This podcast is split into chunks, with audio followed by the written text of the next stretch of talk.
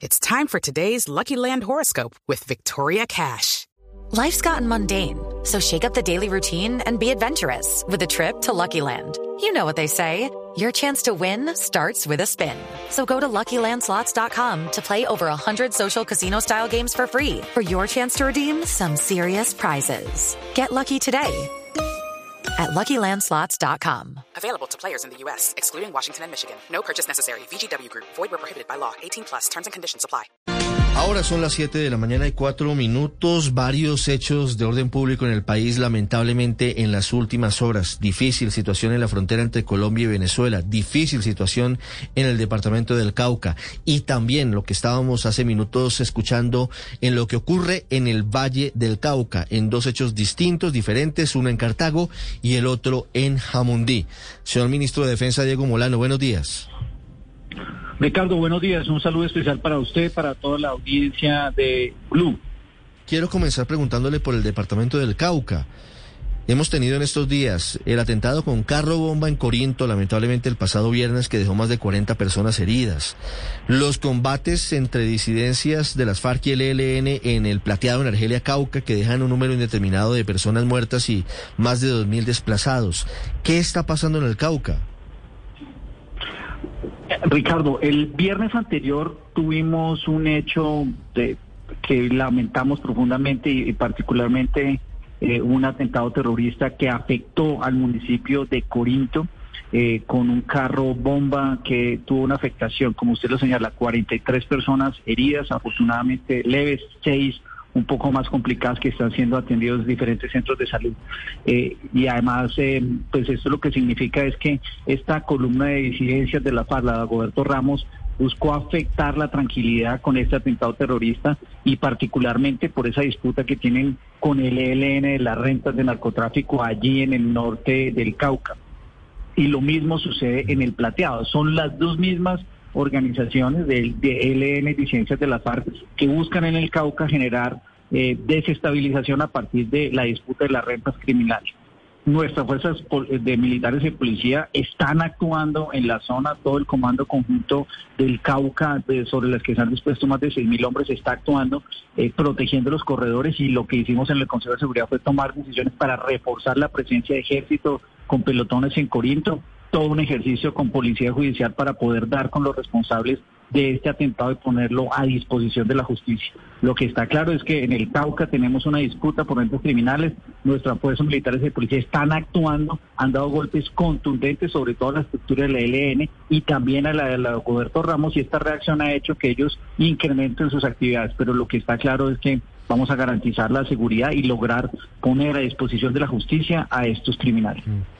Una concejal de Corinto nos está diciendo a esta hora, estamos haciendo presencia en el municipio, ministro, la concejal Esperanza Jiménez dice que había alertado a las autoridades sobre posibilidad de que se cometieran atentados con explosivos. ¿Ustedes recibieron alguna información en ese sentido antes de que ocurriera el hecho, ministro? En la valoración que se hizo en el Consejo de Seguridad extraordinario que hicimos el viernes en la noche, la información que tenía inteligencia, por supuesto, este fin de semana se celebraba eh, por parte de estos grupos la muerte de Manuel Marulanda. Eh, y eso implicaba que, y como siempre, como es tradición, como ellos buscan es desarrollar acciones que afecten a la población eh, civil, para celebrar este tipo de, de, fechas. La información que se tenía de inteligencia es que eh, había algún tipo de afectaciones que iban a tener y por eso se hicieron despliegues de más de 74 acciones preventivas a partir de información de inteligencia. En ninguna de ellas estaba el uso de carros bomba. Pero, ministro, el atentado, según le entiendo, en Corinto lo comete la disidencia de las FARC conocida como Dagoberto Ramos. ¿Ese atentado se produce en conmemoración de la muerte de Manuel Marulanda? Pues allí particularmente el, hecho que sucedió y, que también tiene que ver con lo que allí eh, se estableció en el Consejo de Seguridad es que a lo largo del día viernes en la mañana fue secuestrado un em, profesional del Centro Técnico de Investigación de la Fiscalía. En esa medida, cuando se produce el secuestro, eh, por parte de esta misma columna, porque es un grupo criminal, lo que se hace son actuaciones de nuestra fuerza pública con el fin de poder liberar a esa persona. Con el fin de distraer esas acciones y operativos de la fuerza pública, también ellos activan este operativo. En efecto demencial son ellos en narcoterroristas demenciales que hacen este tipo de actividades y por eso se produce también este hecho de ese carro bomba. Eh, sí, ministro. Ah, también conocimos de una masacre de tres personas en eh, Jamundí, esto en las últimas horas. ¿Esto tiene también algo que ver con esas peleas, eh, guerras en la, de las que usted habla entre estos grupos delincuenciales? Los dos hechos sucedidos en el Valle son diferentes y son materia de investigación. En el caso, una, en el caso particular de las eh, tres personas, como lo señalaba la gobernadora, es una disputa de una banda de microtráfico. En el de Camundí que tú te refieres es materia de investigación. La hipótesis inicial por información que ha dado la comunidad es que aparentemente estas personas, que era un líder de la comunidad y algunos de los eh, empresarios de allí de la zona, tenían cercanía con la policía y los acusan de dar información a la policía. Eso es materia de mm. investigación en este momento. Mm. Ministro, el Cauca es un municipio, es un departamento y Corinto es un municipio particularmente con una presencia importante de integrantes del ejército y también de la policía. ¿Cómo se explica que sea posible la ubicación de un carro bomba frente a la alcaldía? ¿No había controles suficientes? ¿Había fallas en la seguridad? Ayer estaban desplegados, eh, perdón, este fin de semana estaban desplegados precisamente a partir del eh, anuncio de estos temas de celebración que ellos buscan hacer y desestabilizar eh, cada vez que hay una celebración de, de la muerte de Manuel Marulanda, precisamente acciones y mayores presencias de la fuerza pública como se mencionó, con la situación del secuestro, con el fin de rescatarlos, hicieron diferentes operativos y allí aprovecharon para desarrollar este acto terrorista. Aquí lo que está claro es que nuestra fuerza pública tiene presencia en el Cauca. Desde hace dos años se reforzó el Comando Conjunto del Cauca, viene dando golpes contundentes contra esta misma estructura de la Roberto Ramos y con el ELN que se están disputando allí los corredores de narcotráfico y los cultivos ilícitos. Sí, pero, pero ministro, eh, ese municipio Corinto, junto a Miranda y a Toribío, conforman el triángulo de la marihuana. En la noche las montañas de esa, de esa zona del Cauca parecen un pesebre por la cantidad de luces que iluminan eh, justamente la, la, zona montañosa, la cantidad de invernaderos y, de laboratorios de, procesamiento de marihuana. ¿Por qué no se ha logrado controlar eh, la producción de droga y el tráfico de droga desde esa zona del Cauca? Es claro que el Cauca, una de las principales eh, fuentes de que genera violencia a estas organizaciones es el narcotráfico y los cultivos ilícitos. Las actuaciones de erradicación de nuestra fuerza pública allí son contundentes. De hecho, a nivel nacional, este año ya llevamos 15 mil hectáreas eh, erradicadas, mientras que el año pasado a esta altura el año eran 8 mil. Precisamente algunas de las reacciones frente a la presencia de la fuerza pública eh, se dan eh, porque está actuando en materia de erradicación o destrucción de cultivos ilícitos y destrucción de viveros. Por eso lo que buscan estos grupos que se alimentan de esa fuente de violencia es generar este tipo de extracciones, acciones, de modo que no se continúe actuando en desarticular ese negocio que ellos tienen. Es lo que sucede en el plateado. Desafortunadamente, el plateado es una comunidad muy afectada. Hoy, en la mitad de la disputa entre el ELN y la Goberto Ramos, tiene cultivos ilícitos al lado y cada vez que actúa, eh, buscan, por ejemplo, en este fin de semana sucedió eh, eh, instrumentalizar a la población civil para cometer asonadas contra nuestra fuerza pública. Por eso aquí lo que tenemos que reforzar son las medidas de seguridad de que se garantice la desarticulación de estas bandas, la captura de sus cabecillas y eliminar la fuente y toda la cadena de narcotráfico que existe en el Cauca. Y en esa medida necesitamos, y como se discutió con el señor gobernador y los alcaldes, una presencia contundente de la fuerza pública como se ha tenido y se reforzó, pero también un compromiso de erradicación y sustitución de cultivos de toda la comunidad que es la que alimenta eh, la violencia en este departamento. Ministro, ¿por qué la fuerza pública no puede actuar en el plateado? ¿Logro entenderle que, que la población civil es usada como escudo para evitar que ingrese a la zona? En el caso del plateado se convierte en un corredor donde hay presencia de cultivos ilícitos alrededor del plateado y también una disputa entre el ELN. Cada vez que actúa la policía o nuestra fuerza pública eh, algunos de los campesinos o de los indígenas cometen azonadas con nuestra fuerza pública. Por eso es muy importante la presencia allí. Además hubo una decisión judicial que pidió que no se estableciera la infraestructura de policía en ese corregimiento si no estuviera por fuera. Pues aquí lo que hemos hecho, y le decíamos nosotros particularmente a la, al, al gobernador y al alcalde eh, de Argelia es que aquí lo que tenemos es presencia, se necesita presencia de la fuerza pública en esa zona, porque cualquier zona en donde no exista presencia de la fuerza pública es aprovechada por estos grupos armados ilegales para cometer todo tipo de actividades criminales. Ministro, eh, tanto usted como generales a los que entrevistamos sobre estos temas del conflicto armado en Colombia, pues nos dicen que todo esto que está ocurriendo es reacción de los grupos armados ilegales a la acción de, del Estado, a la acción de los militares. Pero ¿por qué los ciudadanos tenemos la sensación de que la situación de orden público está empeorando de manera fundamental y sustancial en el país? ¿Cuál es la explicación que usted da? María, lo que, lo que es importante entender es qué ha pasado con el tema de violencia en Colombia.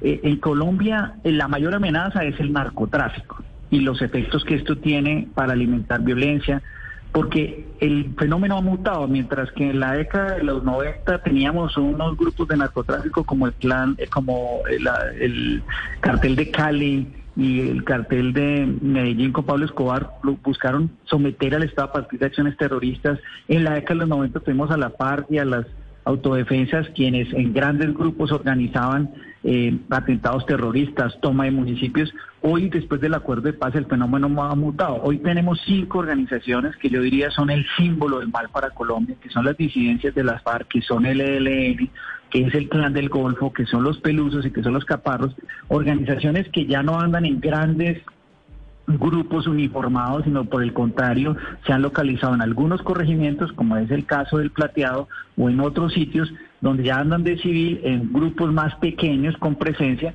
que utilizan armas largas, que buscan atentar, pero no tienen la misma dinámica, sino por el contrario buscan hacer afectaciones especiales en algunos eh, sitios, todos alimentados por el fenómeno del narcotráfico y el fenómeno del microtráfico. Este fenómeno ha mutado y lo que ha buscado nuestra fuerza pública es desmantelar esas organizaciones una por una. ¿Cómo lo estamos haciendo? Primero, desarticular esas organizaciones con sus cabecillas y sus fuentes de financiamiento. Lo hicimos este fin de semana como por ejemplo el Clan del Golfo desarticulando 25 de los miembros de su infraestructura de soporte logística y financiera en el Caribe colombiano es un golpe contundente a las finanzas del Clan del Golfo. Lo hicimos especialmente este fin de semana el ELN con la cabecilla eh, que, que coordinaba ese grupo allí en el sur de Bolívar. Pero eh, entonces lo que tenemos es un fenómeno mucho más focalizado y con una mutación en estas organizaciones que son el símbolo del mal. Pero por supuesto a nivel general vamos avanzando. Tú el año pasado tuvimos una tasa de homicidio la más baja en los últimos 46 años a nivel nacional, eh, la, la tasa más baja de secuestros en general. Este año vamos en la reducción de todos los homicidios a nivel eh, a, nivel eh, global, rural eh, y urbano.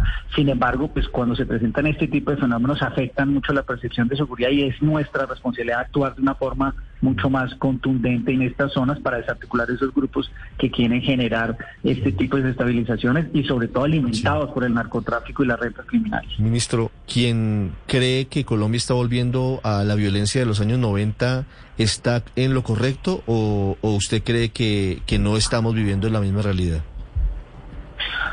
Yo creo que tenemos unos fenómenos de violencia focalizados y que han mutado en algunas regiones y por eso de forma contundente tenemos que actuar en esas regiones.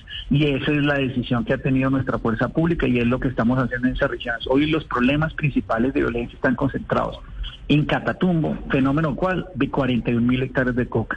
En Nariño, eh, particularmente la zona de Tumaco, 36 mil hectáreas de coca. Y el caso de Cauca particularmente. Allí en esas tres zonas que son las que precisamente esta evidencia hay problemas, hay un fenómeno y un común denominador que es el narcotráfico y esa cadena de rentas criminales. Por eso estos grupos buscan focalizarse en esas zonas, eh, actuar de una forma eh, ilegal y coordinar con otras acciones de estas rutas de narcotráfico. El esfuerzo que estamos haciendo en seguridad es precisamente sobre esa zona, con mucha seguridad, presencia de fuerza pública, pero también inversión social eh, con las zonas futuras y lo que se está haciendo con los municipios eh, de inversión en esa zona. Ministro, le cambio el tema. ¿Hay algún riesgo de una confrontación bélica con Venezuela por lo que está pasando en Arauquita? En, Colombia nuestras fuerzas militares y policías lo que están dedicadas es hacer la protección de frontera y dar protección a los araucanos. Eh, lo que está claro es que en esa zona de frontera en los últimos 15 días eh, y sobre todo hace ocho días cuando se presentaron los combates de las fuerzas militares bolivarianas con las disidencias de las FARC, 4.500 personas llegaron eh, al municipio de Arauquita. Ayer hicimos un, un puesto más unificado para lograr dar atención humanitaria a estas personas, de los cuales 500 son, son colombianos, de modo que puedan tener una atención humanitaria temporal mientras que pueden regresar de forma segura a su municipio allá en eh, el estado de Apure, en, eh, Venezuela.